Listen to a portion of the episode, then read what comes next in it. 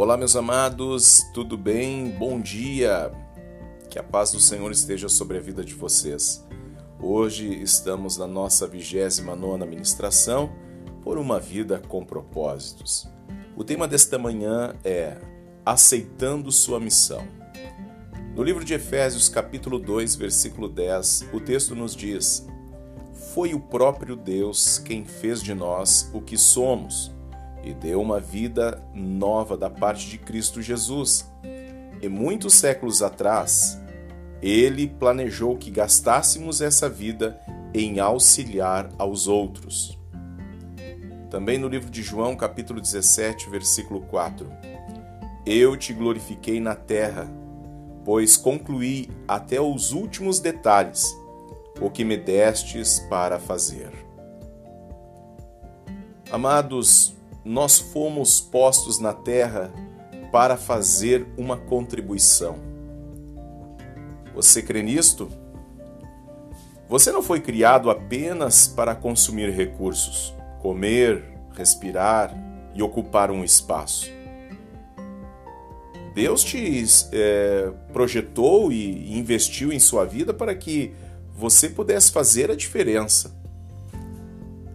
Agora, apesar de muitos livros de sucesso informarem sobre como tirar o máximo da vida, não foi para isso que Deus o criou. Muitas vezes nós procuramos em livros de autoajuda, né, uma inspiração, uma direção para a gente é, tomar um rumo. Agora, você foi criado para acrescentar a vida da terra, não apenas para extrair. Deus quer que você devolva algo. E esse é o quarto propósito de Deus para a sua vida. Ou seja, que se chama ministério ou serviço, um trabalho que Deus te deu. A Bíblia fornece os melhores detalhes sobre esse chamado. Então vamos lá. For, uh, foi criado um propósito para a sua vida. Ou seja, você foi criado para servir a Deus.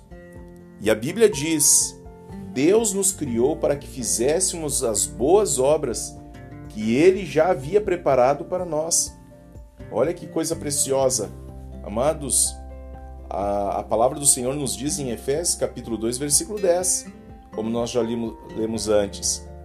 Então, essas boas obras são o serviço. Sempre que você serve as pessoas de alguma forma, você está na verdade servindo a Deus. Amados, Colossenses capítulo 3, versículo 23 a 24 nos diz isto. Também em Mateus capítulo 25, versículo 34 a 45 e Efésios 6, 7. Deus nos chamou para que pudéssemos servir aos outros. Agora, no momento em que nós servimos os nossos irmãos, nós estamos cumprindo um destes propósitos. Ah, nós vamos aprender mais ainda para frente, né? Como nós podemos observar ah, a forma cuidadosa de Deus em moldar a gente para o seu propósito. Cada detalhe da nossa vida é elaborada por Deus e não pense que simplesmente Deus virou as costas e as coisas tudo aconteceram na tua vida por um acaso. Isso não é verdade.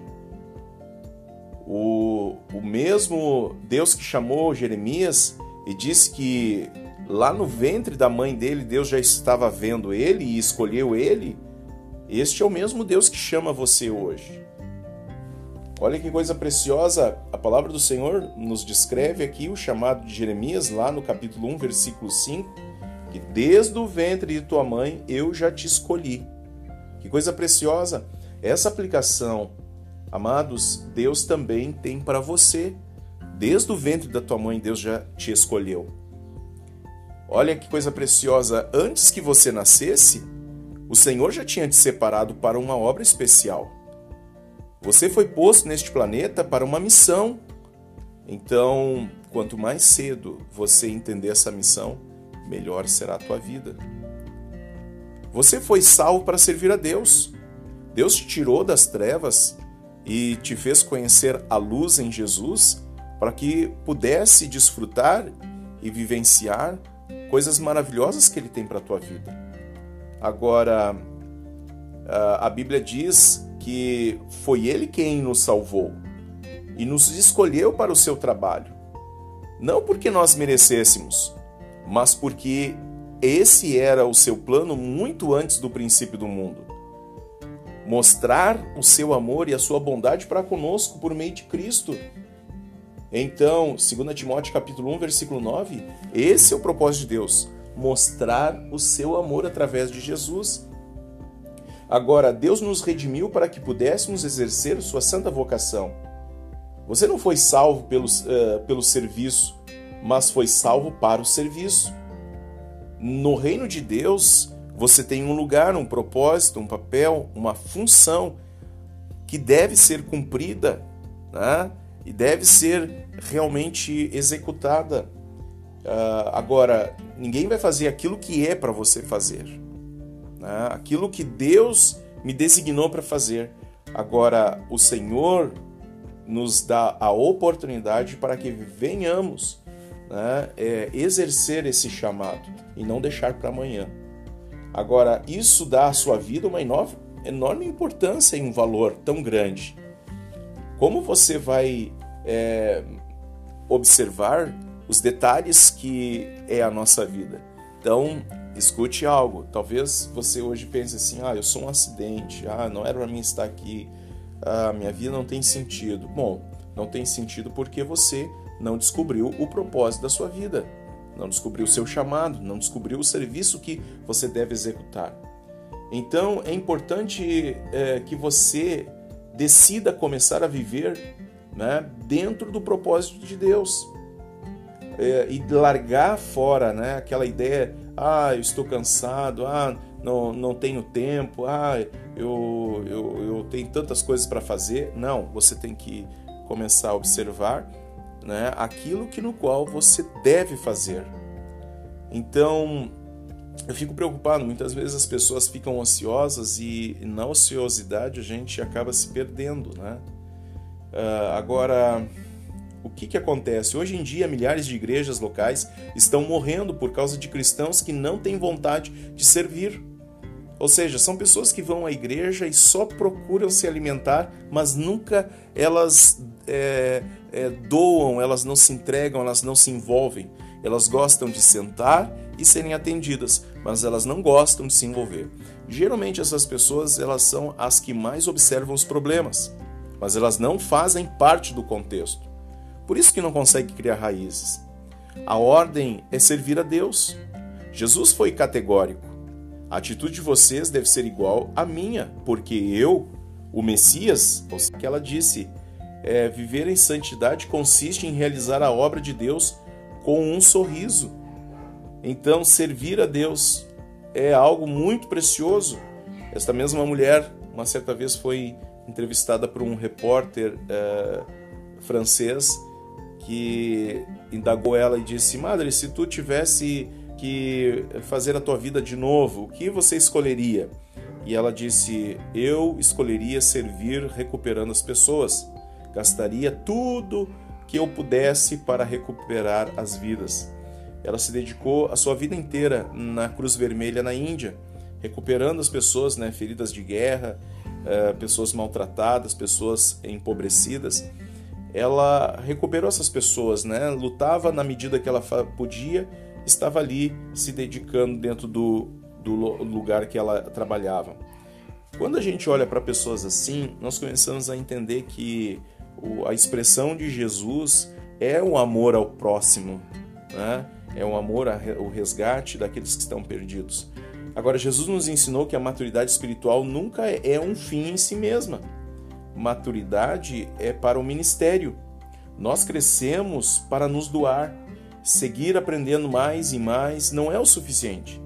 Precisamos agir de acordo com o que sabemos e pôr em prática o que afirmamos acreditar. Então, impressão sem expressão causa depressão. Você entendeu? Impressão sem expressão causa depressão. Estudar sem trabalhar leva à estagnação. Ou, né, por exemplo, na vida espiritual, ficamos estagnados só estudamos, só estudamos, mas não pomos em prática, isso vai levar à estagnação. A, antiga comparação entre o, Mar da Galileia e o Mar Morto é ainda um exemplo de verdade. O Mar da Galileia é cheio de vida para receber água e também a escoa. Agora, no Mar Morto, nada vive, pois, ao contrário do primeiro, não há saída de água, ele só recebe água. Que acontece com aquele lugar? Né? Um lugar inóspito, salgado, que não tem vida. A última coisa que muitos crentes precisam hoje em dia é participar de outro estudo bíblico. Eles já sabem muito mais do que põem em prática. Então ficam obesos espirituais, né? Sabe, tem um monte de conhecimento, mas grande dificuldade de pôr em prática. O que eles precisam é de experiências em servir, nas quais possam exercitar seus músculos espirituais. Servir é contrário à nossa inclinação natural. Na maior, na maior parte do tempo, estamos mais interessados em nos servir do que no serviço. Dizemos: Estou uh, procurando uma igreja que atenda às minhas necessidades e me abençoe. E não estou procurando um lugar onde eu possa servir e ser abençoado. Esperamos que os outros nos sirvam.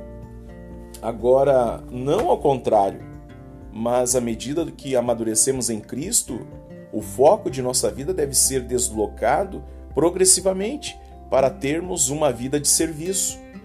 Ou seja, um seguidor de Jesus maduro deixa de perguntar quem irá alcançar a minha necessidade e começa a perguntar as necessidades de quem eu vou alcançar.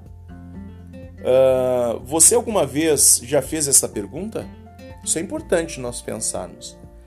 É, a necessidade de quem nós vamos alcançar. Olha que coisa preciosa. Preparando-se para a eternidade.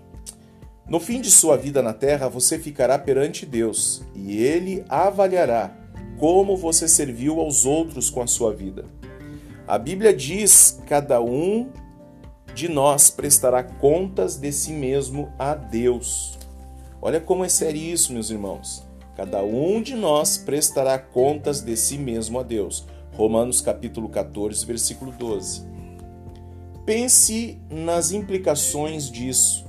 Algum dia Deus irá comparar quanto tempo e energia gastamos conosco em relação ao que utilizamos para servir aos outros. Nesse momento, todas as nossas desculpas para o egoísmo soarão vazias. Eu estava muito ocupado ou eu tinha meus próprios objetivos, ou eu estava preocupado em trabalhar, me divertir ou em preparar minha aposentadoria. A todas as desculpas, Deus responderá: Sinto muito. Resposta errada. Eu criei, salvei, chamei e ordenei a você que tivesse uma vida de serviços aos outros. Qual parte você não entendeu? A Bíblia alerta os que não creem ele derramará a sua ira e o seu castigo sobre os que vivem para si mesmos. Está escrito lá no livro de Romanos, capítulo 2, versículo 8. Mas para o cristão, isso significará a perda das recompensas eternas. Nós só estamos completamente vivos quando ajudamos os outros. Jesus disse: se você insistir em salvar a sua própria vida, você a perderá. Somente aqueles que põem de lado a sua vida por minha causa e por causa da boa nova é que saberão realmente o que significa viver. A Bíblia nos fala em Marcos capítulo 8, versículo 35, né? também lá em Mateus 10, versículo 39, capítulo 16, versículo 25, e Lucas 9, 24 e capítulo 17 ao versículo, uh, versículo 33. Essa, amados irmãos, verdade é tão importante que é repetida cinco vezes no Evangelho. E se você não está servindo, está apenas existindo, porque a vida foi feita para o ministério. Deus quer que você aprenda a amar e a servir as pessoas de forma altruísta. Pensando sobre isso, quantas coisas nós estamos envolvidos e quantas coisas nós nos dedicamos. Amados, eu tenho ouvido agora muito as pessoas dizerem: puxa, eu estava tão relapso com a minha responsabilidade no meu ministério, É, eu estava me escondendo sempre quando o pastor pedia para mim estar ajudando, eu me escondia do chamado. E com a questão do Covid, né, quantas pessoas agora estão abrindo os olhos? Pois é, porque se dá de conta que qualquer momento nós podemos enfrentar a morte. E aí terminamos a nossa vida aqui na terra, vamos apresentar diante de Deus. E o que nós vamos apresentar diante do Senhor? É, o que nós temos nas mãos para apresentar diante do Senhor? A Bíblia nos diz, né? Servo, mostre-me tuas mãos. O que tens para me mostrar? Queridos, serviço e importância. Você dará a vida por algo. O que será? Uma correria é, só pode ser desenvolvida né, dentro daquilo que nós entendemos que é valoroso, né? nos focamos naquilo. Por exemplo, um esporte, um passatempo, fama, riquezas. Ou seja, a gente vai criar um foco em cima disso. Nenhuma dessas coisas será importante para sempre. Servir é o caminho para a verdadeira importância. É através do ministério que descobrimos o significado da vida. Amados, a Bíblia diz: todos achamos nosso significado e função como parte do seu corpo você vai entender esse propósito. Romanos capítulo 12, versículo 5. Agora, ao servirmos juntos na família de Deus, nossa vida assume uma importância eterna. E o apóstolo Paulo disse: Quero que vocês pensem como tudo isso torna vocês mais importantes e não menos, por causa daquilo de que vocês são parte. Ou seja, Deus nos chamou dentro de um contexto tão especial 1 Coríntios capítulo 12, versículo 14 a 19. Agora, Deus quer usá-lo para que você faça diferença no mundo dele. Ele quer trabalhar por meio de você. É isso mesmo. Deus te chamou. Deus te escolheu. Agora, não é para você ficar apenas né, ocupando um espaço, é, mas Deus ele te chamou para você exercer o seu chamado. Agora, o que você está fazendo com aquilo que Deus te deu? teus dons, teus talentos, a, as tuas é, vontades, né, a tua força, a tua juventude, é, o que você está fazendo com a sua vida? O que você está realizando com ela? Você está buscando servir a si mesmo ou aos outros? Como você está vivendo? Se você não está envolvido em algum serviço ou ministério, que desculpa tem usado? Abraão era velho, Jacó era inseguro, Lia era sem atrativos. José foi maltratado. Moisés gaguejava. Gideão era pobre. Sansão era codependente. Rabi era imoral. Davi teve uma amante e todo tipo de problema familiar. Elias tinha tendências suicidas. Jeremias era depressivo. Jonas era relutante. Noemi era viúva. João Batista era excêntrico, para dizer o mínimo. Pedro era impulsivo e temperamental, Marta se preocupava demais, a mulher samaritana teve vários casamentos fracassados, Zaqueu era indesejado, Tomé tinha dúvidas, Paulo tinha saúde fraca e Timóteo era tímido. Aí está uma boa variedade de desajustes, mas Deus usou cada um deles para o seu serviço. Ele também usará você, se deixar de usar desculpas. Amém? eu encerro esse devocional da manhã e desejo que todos possam compreender que trabalhar para Deus não pode ser é, uma coisa forçada, mas sim é um chamado. E Deus ele está me oportunizando. Aí nós entendemos que é um privilégio ser chamado por Deus para o desempenho da sua obra. Que Deus abençoe você e lembre-se, na nossa igreja nós estamos precisando de muita ajuda. Eu, como pastor, preciso muito de ajuda. Preciso de pessoas que estejam ao meu lado, né, ao lado dos líderes que trabalhem com a gente, porque juntos nós podemos fazer uma grande obra.